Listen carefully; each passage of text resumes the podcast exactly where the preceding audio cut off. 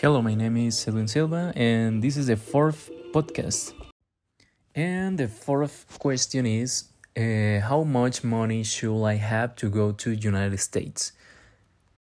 I think this question is very interesting, but I think my answer may or may not be correct. But it's okay. I don't have a definite answer for sure, but I think it's important to have one. I consider that the important thing is um, not the amount of money, but but what is create considerable to be able to live in what you find a job.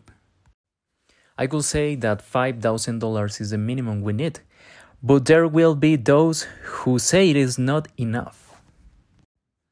And my answer is consider how expensive it can be to live in the USA and rent a place and food.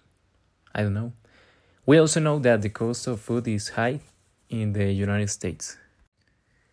While we don't have exact knowledge of the minimum amount you must have to travel to United States, um, we do know that you can travel with up to approximately $10,000 undeclared. Uh, however, if the amount you are traveling uh, with exceeds um, $10,000, then you will have to declare it to the custom authorities upon arrival. This was for my fourth and penultimate podcast. I hope you like it.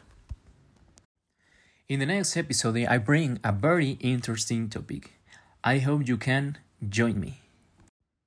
If you haven't listened to any of my podcasts, I invite you listen to them.